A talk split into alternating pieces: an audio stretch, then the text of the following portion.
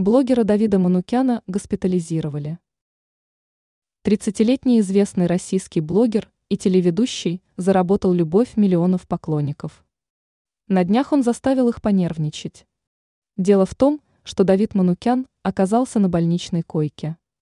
Звезда шоу-бизнеса разместил несколько кадров из больницы, на одном из которых лежит под капельницей. Подробности он рассказал в своем микроблоге.